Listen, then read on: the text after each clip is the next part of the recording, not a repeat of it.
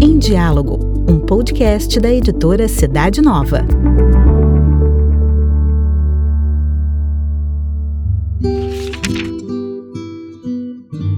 Palavra de Vida, setembro de 2022. Assim, livre em relação a todos, eu me tornei escravo de todos, a fim de ganhar o maior número possível. Primeira carta aos Coríntios, capítulo 9, versículo 19. A palavra de vida deste mês se encontra na primeira carta de Paulo aos cristãos de Corinto, Grécia. Ele está em Éfeso, antiga cidade grega, na atual Turquia. E por meio dessas palavras, procura dar uma série de respostas aos problemas que surgiram na comunidade grega de Corinto, cidade cosmopolita e grande centro comercial, famosa pelo templo de Afrodite, mas também pela proverbial corrupção. Alguns anos antes, os destinatários da carta haviam se convertido do paganismo à fé cristã, graças à pregação do apóstolo. Uma das controvérsias que dividia a comunidade era: podemos ou não podemos comer carnes sacrificadas aos ídolos nos ritos pagãos? Dando relevo à liberdade que temos em Cristo, Paulo introduz uma ampla análise de como se comportar diante de certas escolhas, aprofundando particularmente o conceito de liberdade.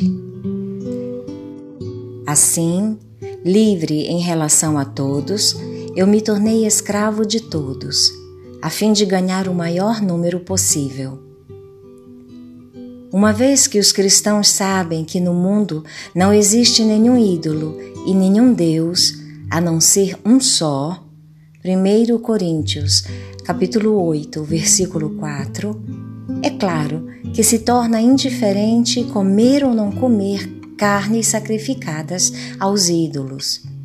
Mas o problema surge quando um cristão se encontra na presença dos que ainda não possuem esta compreensão estes conhecimentos da fé.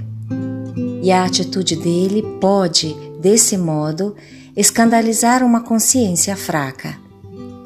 Quando o conhecimento e o amor estão em jogo, para Paulo não há dúvida.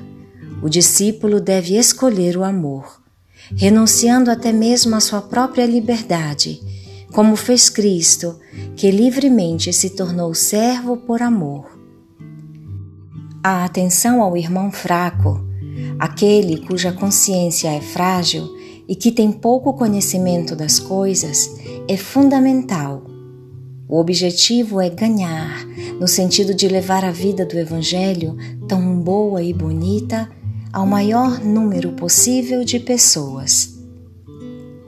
Assim, livre em relação a todos, eu me tornei escravo de todos a fim de ganhar o maior número possível.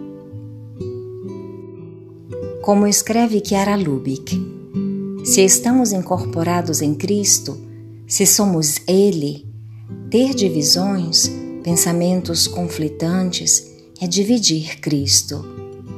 Quando, entre os primeiros cristãos, havia o perigo de quebrar a concórdia, eles eram aconselhados a ceder nas próprias ideias, contanto que se mantivesse a caridade. O mesmo acontece também hoje. Às vezes, mesmo estando nós convencidos de que um determinado modo de pensar é o melhor, o Senhor nos sugere que é melhor ceder nas próprias ideias. É melhor o menos perfeito, mas de acordo com os outros, do que o mais perfeito em desacordo contanto que seja salva a caridade com todos. E este dobrar-se para não romper é uma das características, talvez dolorosas, mas também mais eficazes e abençoadas por Deus, que mantém a unidade segundo o pensamento mais autêntico de Cristo e, consequentemente, sabe apreciar o seu valor. Assim, livre em relação a todos, eu me tornei escravo de todos, a fim de ganhar o maior número possível.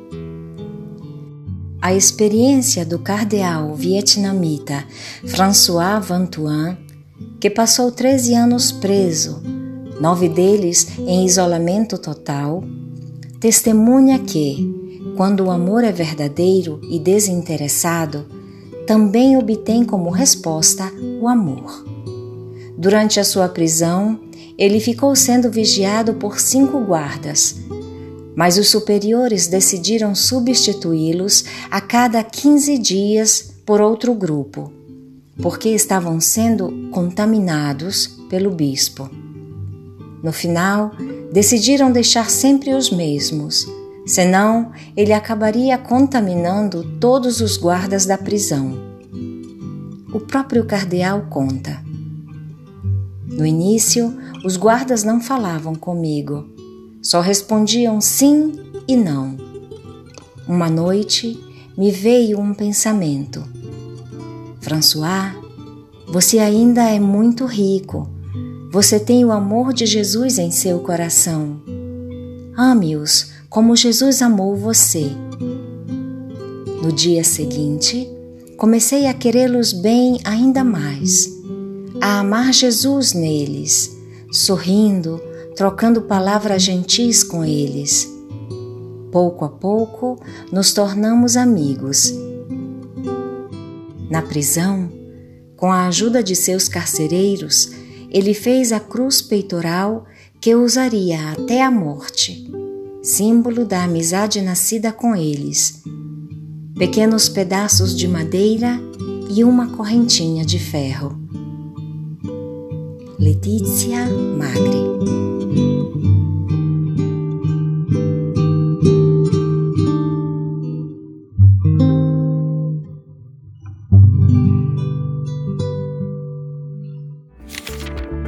Você encontra o comentário mensal da Palavra de Vida na revista Cidade Nova. Para conhecer a revista e demais produtos da editora, basta acessar o site cidadenova.org.br.